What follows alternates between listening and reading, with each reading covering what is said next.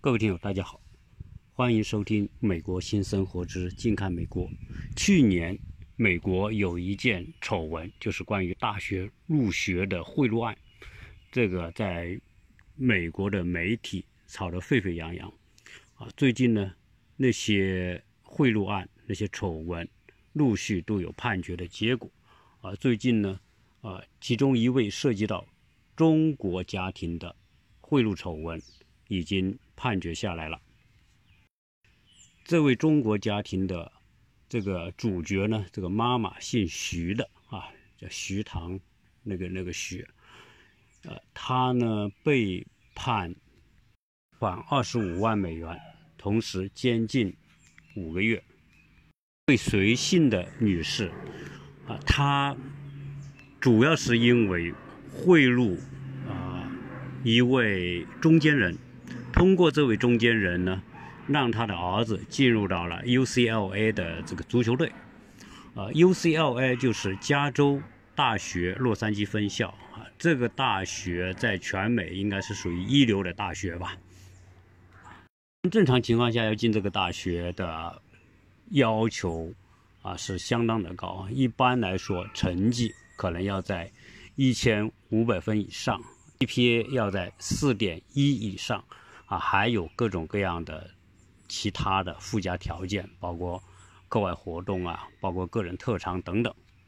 这位徐女士为了让她的儿子能够进 UCLA 呢，啊，就打通一个中间人。这个中间人呢，在找到 UCLA 的足球队的教练，通过特殊的方式就录取了这个徐姓女士的儿子。但后来，由于那位中间人哈，这位中间人他的名字叫辛格啊。一般如果说到辛格，大家可能都会联想到印度人，因为现在印度的那位总理就叫辛格。这位辛格先生长期以来就专门是做这种中间人，联系那些想进好大学然后出得起钱的家长，帮这位徐姓的这个儿子进了 UCLA。他还帮很多位美国著名的这个影视界的人士的小孩进入美国名校。去年我们也记，美国有一位演员叫陆格林，啊，这位女演员她为了让她的小孩进入南加大啊，大家知道这个美国的南加州大学也是一一座非常著名的这个私立学校，进去也不容易。结果呢？他也是通过那位辛格先生贿赂南加大的赛艇队的教练，啊，总共呢花了五十万美元，最后呢让他的小孩进入了赛艇队，以赛艇队的这种运动特招的方式进入了南加大。另外一位女演员霍夫曼，啊，贿赂一点五万美元修改他小孩的 SAT 的成绩，哈，这些也被调查出来。实际上，关于美国大学录取的这种丑闻，还不光是这几起。这些案件被披露之后，后来都是由美国的联邦调查局 FBI 来负责调查的。所有的证据确凿啊，因为这些联系沟通的方式，包括电话哈，包括邮件啊，最后都成为证据。那这些贿赂者也就没办法抵赖，因此呢，他们都对法庭认罪，或者。配合法庭调查，那这些啊都成为美国大学历史上的一些重要的事件。那我今天说到这个美国大学录取丑闻啊，就想呢从这个开始呢跟大家聊一聊这个接下来之后美国大学的录取和申请，因为我的很多听友都是国内的。这些家长，他们很可能有些是计划小孩出国留学的，其中很多人可能会计划让他小孩到美国来留学。留学，那么在疫情之后的留学之路该怎么考虑？当然，这个话题也不是什么新鲜话题，我在过去也聊到过关于这个美国大学的申请的一些问题。呃，其中一个就是像这种通过贿赂、通过有钱的方式，然后让小孩进入名校，我觉得这是典型的中国人思维哈。当然，你说人为什么人老美演员也让小孩进入这些名校呢？啊，这个我我不知道。但是呢，我只知道中国家长这种通过贿赂进入名校的方式，或者通过捐款等等哈，因为。呃，除了这个，我们还看到什么？嗯，斯坦福大学、U.C. Berkeley 和其他的有些大学都出现过这种情况哈。那这些那无非就是什么呢？就是说你小孩的条件不够嘛，所以然后你要通过一种特殊的方式，通或者通过表面上的捐赠啊，或者是通过找中间人行贿，然后通过特殊渠道进入这些大学，这只是。入学的问题，我一再讲哈，我想很多对美国大学啊关注的人都知道，美国的教育体制和中国有很大的不同。你进入美国大学相对来说是比较容易的，因为美国大学叫申请制，你是通过申请入学，而不是通过考试入学。那你通过申请入学呢，就有很多的途径和方式可以。来打分的，因为所有申请入学都是根据学生所提供的个人的成绩、个人的特长、个人的活动啊、个人的优势，综合评分得出一个分值之后，来排名，最后这个大学决定入不录取你。所以这里面呢，它不单独看一个成绩。作为这种申请制的入学呢。它也不是百分之百，就是说，中国的大学那是，呃，第一，中国的考试还是很严格的。你说要要在高考当中做个弊什么的，还是不那么容易哈。现在的这种防作弊的手段和能力已经越来越越越强。说实在的，真正来说，要作弊的孩子，他肯定考不了很高的分。啊，真正考高分的绝对都不是作弊的孩子啊，这一点我是绝对相信的，啊，因为只有学习不好的人才需要作弊嘛，啊，所以呃，中国的高考的成绩，我认为从光从成绩的这个角度来说，肯定是公正的，啊，因此根据分数来录取呢，从这个单从这个点上来说，它是公平的，啊，但是呢。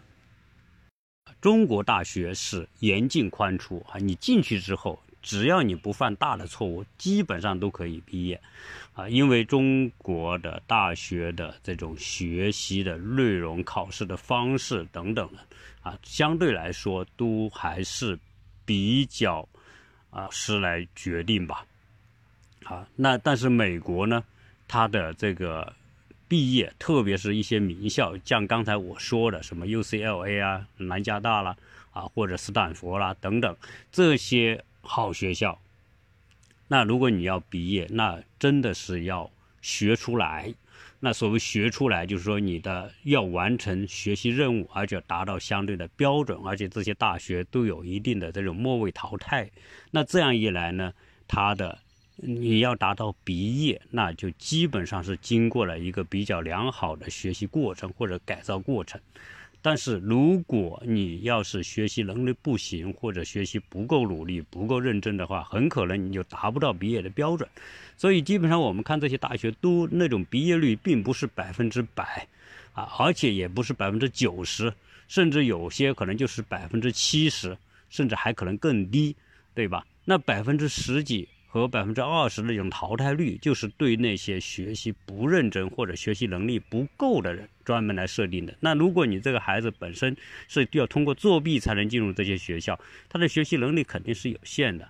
那这种学习能力有限的情况之下，有可能他在这些学校就未必能够毕业啊。所以从这个角度来说，通过贿赂的方式进这些大学和中国的高考作弊没什么区别。啊，我觉得都是一种性质。面也联想到我曾经跟大家聊到过的，啊，有些中介将一些能力不够的孩子通过各种手段和包装，然后让他啊能够侥幸的进入一些名校。啊，我觉得性质上是差不多。虽然说啊，你通过中介的方式来包装进入学校啊是合法哈，他没有触犯法律。对吧？他通过 SAT、呃托福这种考试技巧的训练，哎，他确实他是在呃合法的情况之下拿到那个分数，对吧？但是呢，他的整个过程侧重点不同。由于他是注重对考试的技巧的训练，而不是真正他掌握了那种学习知识或者能力。啊，这是两个不同性质的东西，但是在目前来说，啊，美国没有说你通过突击的方式提高了 SAT 或者 S ACT 的成绩，啊，你是不合法的，这个这个是合法的，因为美国也有这种。东西也有这样的培训班或者课后班、各种补习班来帮助孩子提高 SAT、ACT 的成绩。但是我们看到美国大学是知道这种倾向的，就是这种标准化考试里面，它不完全体现一个孩子的这种啊卓越的能力啊、学习能力、知识结构这种雄厚的知识基础，它并不完全说是可以通过考试技巧的磨练、刷题，可以把成绩给刷上去的。那这个呢叫假知识或者假能力。啊，所以现在美国有些大学，你看到他就干脆不要 SAT 的成绩，ACT 的人我不要标化成绩，对吧？那这种是针对什么？就是针对那种过分着重于用这种啊刷题的方式，或者通过这种啊变相的虚假方式来提高和包装一个学生啊，他们不喜欢这种方式啊，所以呢，他才会说，呃，我不看你的 SAT 成绩，ACT 的成绩，对吧？啊，所以。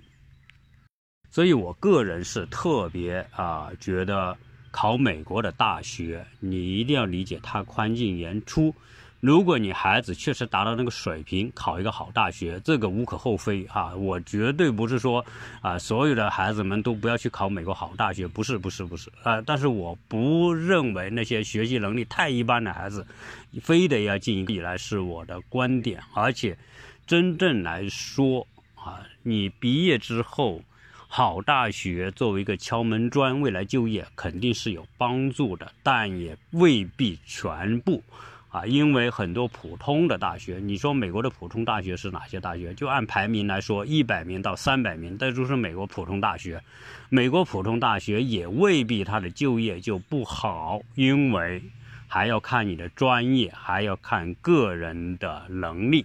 啊，你你个人在某个方面是不是学得够好？然后你的社交能力、沟通能力、综合能力，实际上进入美国的这些工作职场来说，它相当于第二轮考试，你的职业考试。那你能不能行呢？就和你的专业能力有关系，和你的沟通能力有关系，和你平时在都有关系。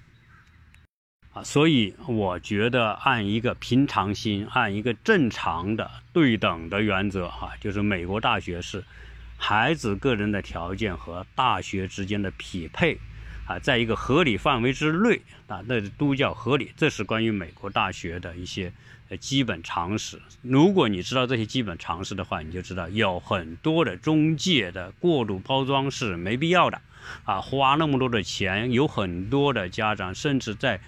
为申请美国大学所花的钱和他们在美国大学所交的学费甚至是一样的，我觉得这个是完全完全啊没必要的啊。对于普通的啊不是特别宽裕的家庭来说，我觉得是没必要啊。那我们讲到什么呢？就讲到这个在疫情之后要不要来美国读书，对吧？这又是另外一个话题，但我觉得放在一起聊聊也可以啊。这次疫情，如果大家关注我以前所做的节目，特别是从一月份开始，我记得我从一月底二月初就开始做了很多关于疫情的节目。当然，有些节目大家已经在这个平台上听不到了，啊，可以在其他的平台，在白眉鸟叔微信公众号啊去做一些了解。那这一次的疫情呢，它确实不是2003年的 SARS，也不是中东呼吸综合症，也不是那个 H1N1 那个流感，啊，这是一次完全在历史上可以和西班牙流感媲美的，啊，不叫媲美，对对对，比较的这么一次大疫情，而且这一次疫情将极大的改变整个国际。社会的结构以及国与国之间的关系，因为这一次的疫情，啊，正好发生在这个中国、中美两国的这种竞争白热化的这么一个关键的时间点。啊，实际上，如果疫情不发生，实际上这几年也将发生改变世界的一些重大的事情。啊，那么疫情的出现就使得这个。啊，这几年世界格局将发生的变化变得更加有不可预测性，以及说它的这种改变的力度会变得更加的大。那这些力度从某个角度来说，也影响到这个过去的留学的整个的领域。当然，我不是说疫情出现之后，这个留学就会停止。留学作为一种正常的人类文化学习交流的一种途径，它永远都不会停止。关键是，作为中国的家长和孩子们，在这几年如何考虑他们的留学规划，就是一个切身利益的问题。先，我觉得这几年哈，特别是过去几年，已经规划好让自己小孩这几年到美国来留学，包括家长，我认为都要重新思考你的留学的规划以及留学的目的，或者是说啊，这个留学啊和你你的付出和回报之间想要获得的对等关系上来说，我觉得已经到了一个必须思考的。程度，啊，现在美国的留学是不是美国的这个大学质量不行呢？真不是，美国的大学还是那些大学，啊，美国拥有全世界最好的大学教育体系，啊，美国的大学教育体系，如果听过我以前聊的话，大家知道，美国的大学教育体系非是分层级的，这种层级是对应着这个美国社会人口这个三六九等，哈，任何社会。啊，都是人都是分三六九等的，那美国也一样哈，因为美国就是一个由很多精英、很多中产阶级、很多贫困家庭所构成的。那么这样一个社会呢，它一定是多层级的。而这样一个多层级的社会，美国与它的所谓的社会理念、平等、自由各种观念。啊，机会均等等等，导致说，哎，什么人都可以接受大学教育。所以美国的大学，啊，分层级，就是因为它的社会是三六九等。美国啊，最有价值的，就是它的精英阶层的教育。所以，真正来说，不管是在一百年、两百年之前，从清朝第一批哈一。一八七零年代，第一批到美国来留学的这些学童开始，啊，那么到一直往后，啊，实际上啊，很多在这个美国留学的留学生，啊，对于中国的贡献和中国社会的改变都是。啊，做出很大的贡献，但是呢，啊，美国的教育对于那些国外留学生来说，我觉得最有价值的是他的那些，啊，最优秀的那一批大学。美国有三百所综合性的大学，那而且是那些以学术研究和教育为主的这些大学。那么这些呃，以精英培养为目的，它聚集了美国最优秀的。啊，教师资源、科研体系啊，和其他的资源，包括你说啊，美国的大学最好的大学都是私立大学。那为什么这些私立大学会成为最好的大学呢？是因为这些私立大学它的历史传统，以及这些私立大学所累积的雄厚的财力啊，让这些大学具有强大的后劲。呃，你如果。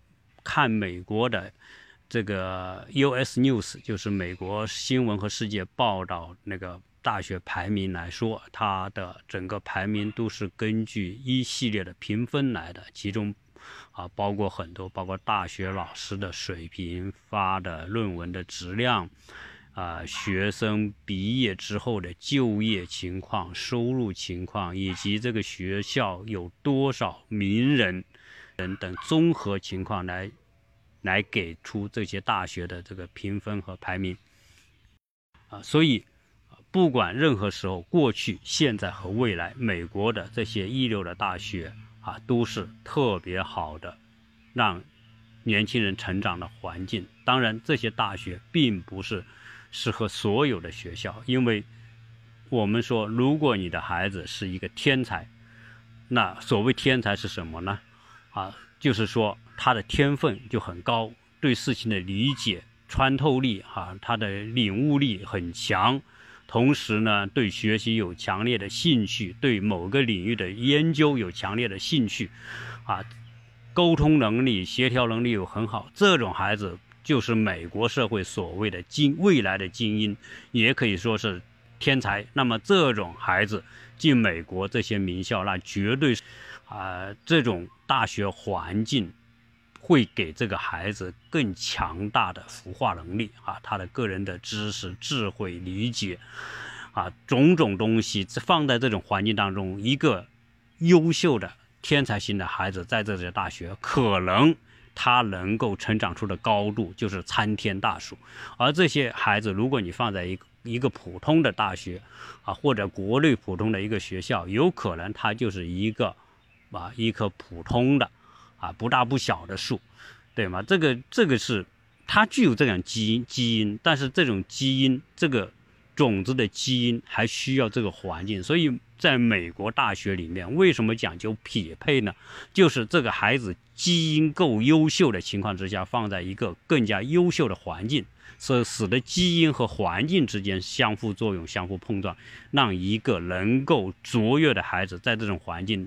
变得更卓越的概率和机会更大，这是来美国留学的。我们说，实际上过去来美国留学啊，真正来说有所作为的孩子，多半都是这种情况之下成长起来的。而对于美国的普通型的大学，我觉得美国的普通型的大学啊，情况来说可能就会有差别。第一，这个学校的环境。学校的学生之间的竞争，老师的资源啊，教育的要求啊，种种来说，它的档次肯定不会像一流的大学那么高。所以，这种学校培养普通实用型的孩子，那会来的更更现实。那我们现在遇到一个一个更加现实的问题：美国的这些一流的大学，对吧？那它对中国开放，但是现在由于中国和美国处于一个世纪之交的竞争，就是说中美真的说已经到了一个双方要进行一个难以避开的一个竞争，谁将成为这个世界的引领者？啊，当然这个不是说中国一定要成为这个世界引领者，但问题是。中国这么大体量的国家，发展到这个程度、这个阶段，在国际竞争环境当中，它一定要往前走。那么，它现在经济体量世界第二，如果它再往前走几步，就有可能它的体量就超过了，是美国绝对不愿意看到的。因为我原来讲过，世界第一意味着过去的世界的规则和秩序是它建立的，建立这种秩序和规则，就可以使得美国获得无限的红利。啊，叫规则制定者的红利。那如果你现在中国如果超越美国，意味着未来的世界的很多规则和秩序，有可能不是在美国的掌控之下，而可能是在其他国家掌控之下。谁掌控这些制制制定秩序的规则的能力，那意味着未来的规则和秩序就对谁有利。这样一来，那美国。势必是不愿意看到这种结果，所以我们说美国和中国的竞争呢，真的非常之简单，就是谁将主导世界啊？美国绝对不愿意放弃世界的主导权，所以他会以一切的手段来阻止中国的崛起，这就是最简单的一个逻辑，而这个逻辑也被扩大到了美国的留学领域，所以我们现在看到美国官方啊对很多的大学。是有限制的，啊，特别是你看今年啊，斯坦福、麻省，据说中国学生的招生是零，就是不招中国学生了，啊，因为斯坦福和麻省都是美国理工类叫 STEM，S-T-E-M 这一类学校的这个代表性的学校，那么这些学校不招中国的学生，当然。它作为世界最牛逼的大学，它并不缺生源。我不招中国的，还可以招印度的，招其他的，什么？东南亚的、非洲的、世界各国的，它可以招。所以它并不缺生源。它毕竟它的这个每年招生只招那么多人，很低。所以来说，它不招中国学生，一点也不影响这些大学的正常的运作和生源的优秀生源的提供。那其他的大学有可能也会出现同样的情况。更为直接的一个制约就是，美国政府开始对中国学生申请这些一流大学的技术、理、理工类、技术类的，或者是重要研究领域的专业是开始限制。也就是说，有些学生，你你不能够进入这些大学学我们说的那些。和现在的最尖端的，特别是中美在未来的技术领域竞争的，比如说通信啊、计算机啊、软件呐、工程呐、啊、生物、生物医学等等这些关键性的领域，那他就政府就限制，怎么限制呢？呃。现在说我不给你发签证，对吧？这就是最直接的。你没有签证，大学录取你也没用，你也进不来。好，这个就变成慢慢的变成现在这一届美国政府的这个限制留学的一个重要的这个方向。然后呢，哎，你说是不是他完全不让你进美国留学的？不是，美国的很多大学专业都是是，你学文科，对吧？我不是说学莎士比亚戏剧，你学学哲学，你学学文学，学学历史，来呀，随便。对吧？给你签证，给你四年，你可以来啊。但是呢，啊，如果你说，哎，那还不好，我先进来，进来之后呢，我再改个专业，不行吗？那他是，这自然他政府要限制你，他就有手段，有这种电脑这个这个系统可以限制你。所以这些东西呢，就基本上来说。啊，就成为一个对中国学生特别不利的一个因素。好，那么这是一个关键。而这种东西是不是会以后会有改变呢？我觉得自然是，呃，美国和中国竞争已经成为，就是美国要保持它优势，已经成为它的一个国策的前提之下，这种东西你说会有多大的改变？我觉得不太可能啊，这是一个。第二个，如果我们讲到现在这种。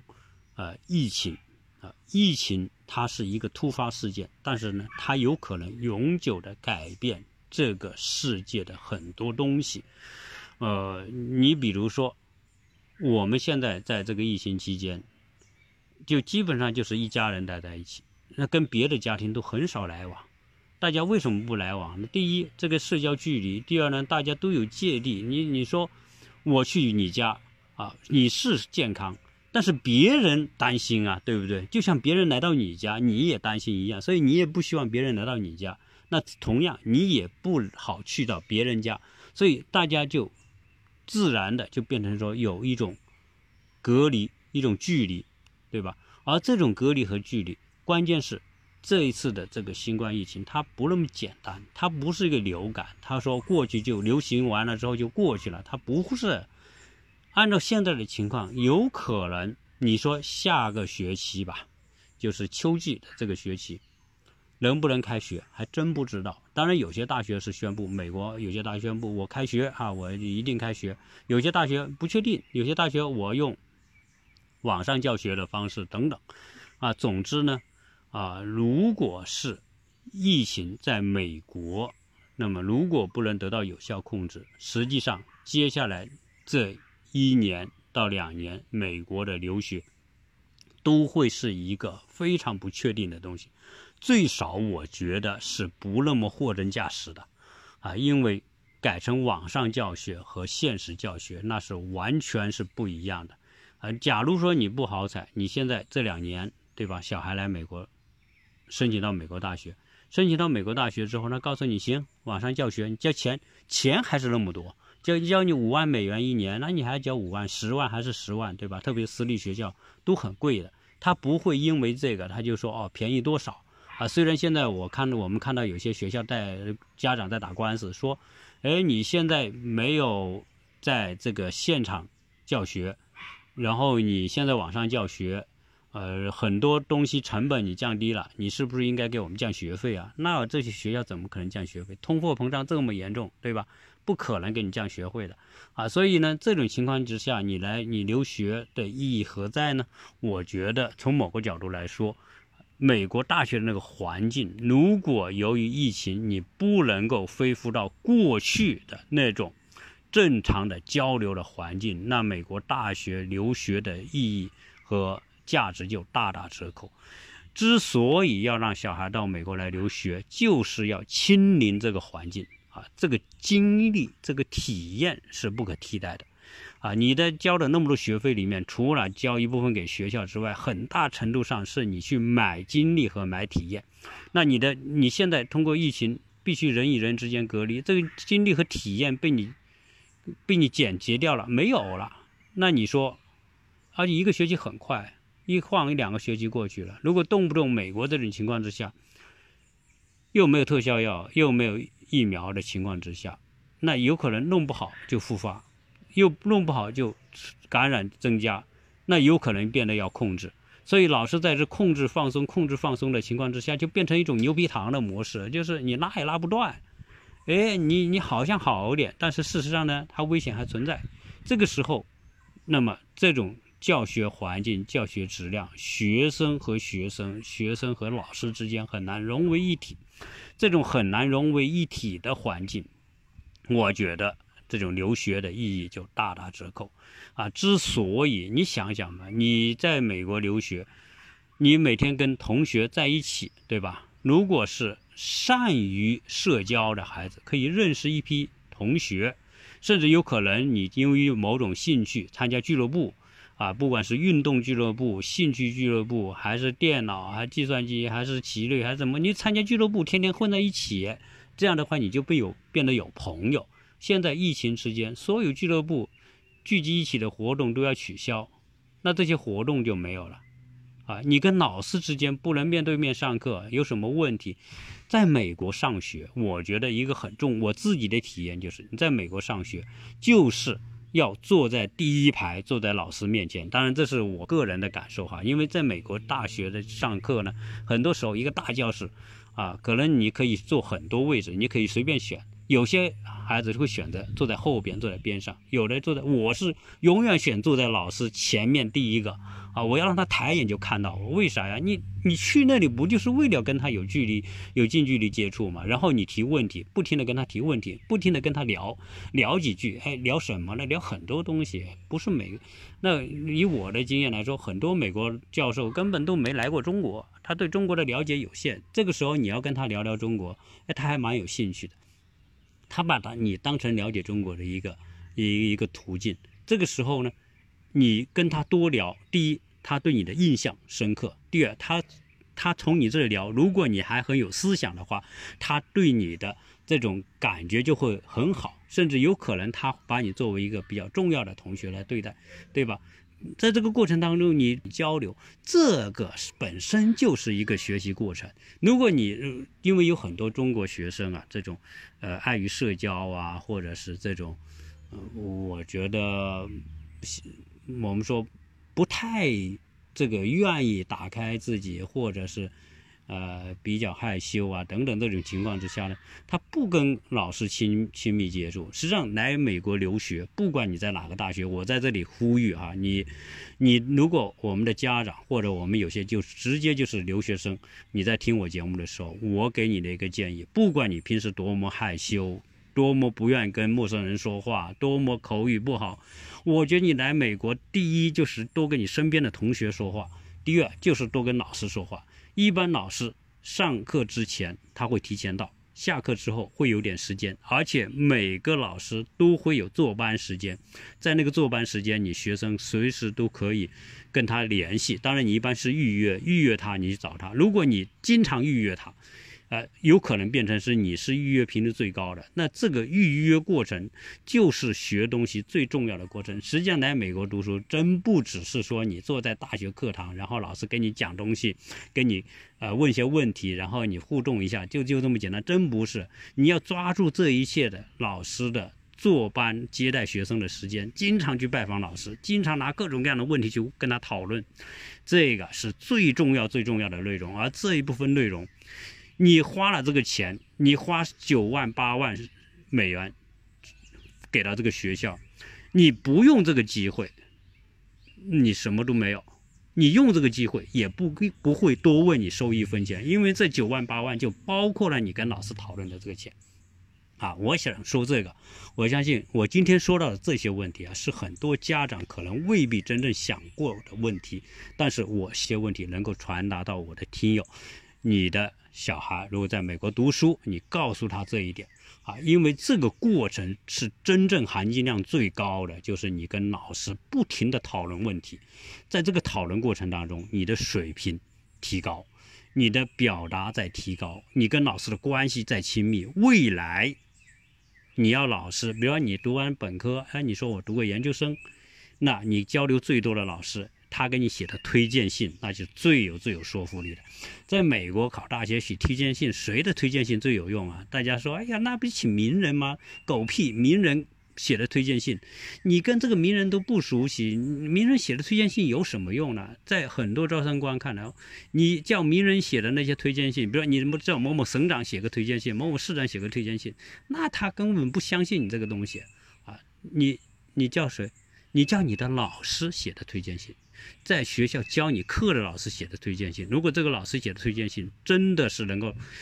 说到关键点，那这个招生官一定是相信这个老师说的。所以你在大学，你跟这些教授每天讨论问题，而且你讨论的问题又够水准，又够水平，而且你还更懂得。如果有很多家长、呃很多学生懂得关心老师，哎，经常会有一些动作表示关心、表示关切、表示怎么。那这个老师对你这个学生的综合评价就很高，那他写出的推荐信的分量就特别有分量，啊，所以这些东西啊，他个美国是个很现实的社会，你要知道什么现实的东西是对你最有价值，就是你跟同学找到你班上好的，你呃那些学习能力各方面不错的学生，你就跟他交朋友。我相信很多有灵性的孩子，他会愿意跟中国的孩子交处，因为中国后面代表一个巨大的国家。如果你能跟他进行有效的沟通，而且跟他成为朋友，实际上这是真正意义上对他和对你都是有帮助的。如果你是跟这些老师建立这种关系，你要知道这些老师后面，美国的很多优秀的老师，为什么我说要进来美国留学就要进名校？因为这些名校的老师。如果你的这些老师还特别有名，那意味着什么？意味着他后面有巨大的资源，不管是在产业界、研究研究界，他都有资源。如果他欣赏你的话，那个他给你写一封推推荐信，未来去某个公司或者去某个研究机构，他的推荐信就变得特别有分量，对吧？我我我讲的这个应该讲得很清楚了。好，现在问题是疫情来了，这些东西有可能受到影响。那你说，你孩子家也可能疫情要拖个两年啊？现在就有专家预测，美国有可能拖两年。如果你这两年都是在这种环境当中，那你的价值就会降低。所以从这个角度来说，美国留学真的是变得一个需要特别认真思考的话题。好，另外一个，就算疫情过去了，对吧？恢复正常了，恢复课堂教学了，哎，你可以跟教师、教授沟通了，你可以跟同学沟通了。那毕业之后，你在美国的就业机会会大大的降低。来美国留学花那么多钱留学，如果不能在美国工作几年，我觉得这是最不合算的。啊，最理想的就是在这边留学几年之后能够工作三五年，最少三年，多的五年八年，这个是最有价值的。但是现在这种机会越来越少啊！大家都知道，美国的失业率现在高，美国现在因为疫情。由于很多企业关门，那你想想，美国的失业率是有史以来最高的，现在高达将近三千万人失业，在领救济金的，那意味着什么？就业机会没有了。那没有就业机会，你一个学生到这边，如果你是个普通的，基本上你就很难拿到这个我们说的这个毕业之后的这种公司给你提供的这种 offer。或录用你的这种机会，大大的降低，啊，因为美国一向现在来说越来越倾向于保守，越来越倾向于美国优先。美国优先，第一就是美国就业，美国人就业优先。那那现在就业机会少人多，那肯定不会轻易给一个就业机会给一个外国学生，啊，所以呢，这个又是一个大问题。所以从这个角度来说，要不要来留学，仍然是一个需要非常慎重考虑的问题。我们作为家长来说，你说啊，来吧，可以，但是你要做好准备，这个来之后的价值要大打折扣。啊，我刚才已经讲了，那么你说不来吧，可能你原来规划的就是这条路，你也不能随便改，对吧？你就像我们当初规定的，不规小孩不想上国内的这种高呃高考的这条路，那你就你就走上了这种留学这条路。留学这条路基本上来说，你一旦定了这个，你走。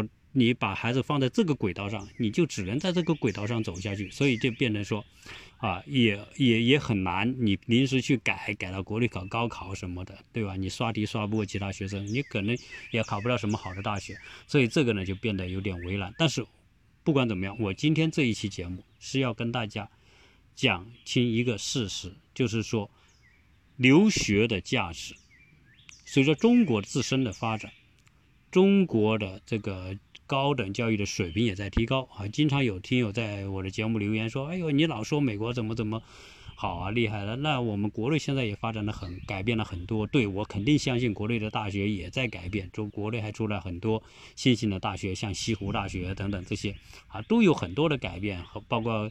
国外的很多的那些学分制的方式啊，可能都在借鉴，都在用。但总体来说，中国这个高教、高等教育的体系绝对不可能说一朝一夕可能改的跟西方一样。但是呢，我觉得我们还是在进步。当然，我觉得啊，毕竟呢，现在的科技水平还是够啊。疫情呢，终究有一天疫苗肯定会出来。啊，而且疫苗有可能会比原来预估的会快，因为疫苗现在已经成为所有大国竞争的一个焦点啊！不管是中国和美国，我曾经也专门谈过一期中国和美国关于特效药和疫苗的这种竞争和 PK 的问题。现在这已经不是一个药的问题，而是一个国家战略的问题。如果谁拥有疫苗啊，你们看到这个最近在世界卫生大会上，中国承诺，如果中国疫苗出来会。让全世界共享，因为疫苗就意味着什么？克服疫情的一个最关键，让世界恢复常态最关键的东西啊！所以疫苗一定会出来，而且一定会比以前预计的要快。因为据说美国现在已经啊启动了一个计划，这个计划有多庞大呢？可以跟一九四五。年的曼哈顿计划，美国研究原子弹的计划，当时美国动用了好几万的科学家来研究原子弹的这个问题，而现在呢，美国也是启用了很多的科学家，那么由美国军方介入来管理，在干嘛？在研究，加快研究疫苗。所以美国这说实在的，现在美国很多事情也是在用举国之力在做，所以。呃，别说中国是举国体制，美国现在很多问题上也是举国体制啊。大家看得到，如果有关注新闻的人知道，美国的举国体制在很多领域里面已经实施了，只是他们不强调这一点而已啊。但是这次疫苗的研发，美国是用举国之力在做这个事情啊，因为这个牵涉到美国的战略。我们讲美国要跟中国 PK，啊，现现在这个疫情就变成一个。意外事件，而这个意外事件的关键有可能加速啊美国达成它的目标，也可能加速美国失去它的地位啊。总之来说，它变成特别特别重要的一个点。所以啊，美国在启动这一个宏大的秘密计划，就是要加快疫苗的研发啊。所以疫苗一旦出来，我觉得疫情终究会控制。啊，但问题是时间没法确定，因此，如果现在有计划让自己小孩来留学的这些家庭家长，你就得考虑好啊，有可能快，有可能慢。那么，如果你在今年秋天来，那你要做好准备，最少一年的时间，啊，有可能教学不能够恢复到正常，而这一年，那么会带来什么？不知道，因为还包括一种风险，啊，因为。以美国的环境来说，肯定不如中国那么安全啊！就是疫情的情况也不如这么安全。我们现在，我现在天天跟大家做节目啊，大家觉得我我跟我提醒我叫我注意安全，那我天天不出去不跟人接触，那当然安全。但问题你在大学里面，你不可能不接触啊，对吧？各种各样的地方都可能变成一个传染感染，而且美国一旦感染之后，这个问题又牵涉到你的医疗和保险啊等等啊这些一系列的问题。那你愿不愿让小孩来冒这个风险，又是一个问题，对吧？我相信很多家长说，我想让美国小孩来美国留学，但是。如果疫情没过去，如果小孩在美国有可能感染，会怎么办呢？又变成一个很纠结的问题。所以总总之来说，这一切问题呢，我觉得，啊，我今天这期节目哈，啊，还是讲疫情之后或者疫情过程当中，你留学该怎么考虑。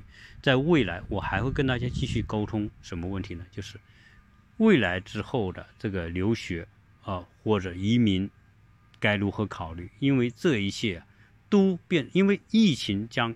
长远的，甚至永久性的改变这个世界的很多的次序和规则，啊，那么在这种改变之后，我们该怎么选择？对于过去我们想要做的很多事情，在未来这样做会带来什么样的影响和后果？未来再跟大家分享。那么我知道啊，我这期节目肯定对于留学的家长来说，他们是啊很想了解到的。那我也希望你能够。多转发和分享，我拜托我的听友，节目之后不要听完就拉倒，啊，你看在我这么用心分享的份上，你把我的节目分享到你的朋友圈、你的微信圈，啊，或者是把我的其他的节目也多一些分享，对我的这个专辑本身做留言，然后对这一期节目做留言，这是我希望大家啊能够。啊，就像我这么用心做这件事情一样，你也把它做成一件事情，帮我做一做。好，这一期聊这么多，谢谢大家收听。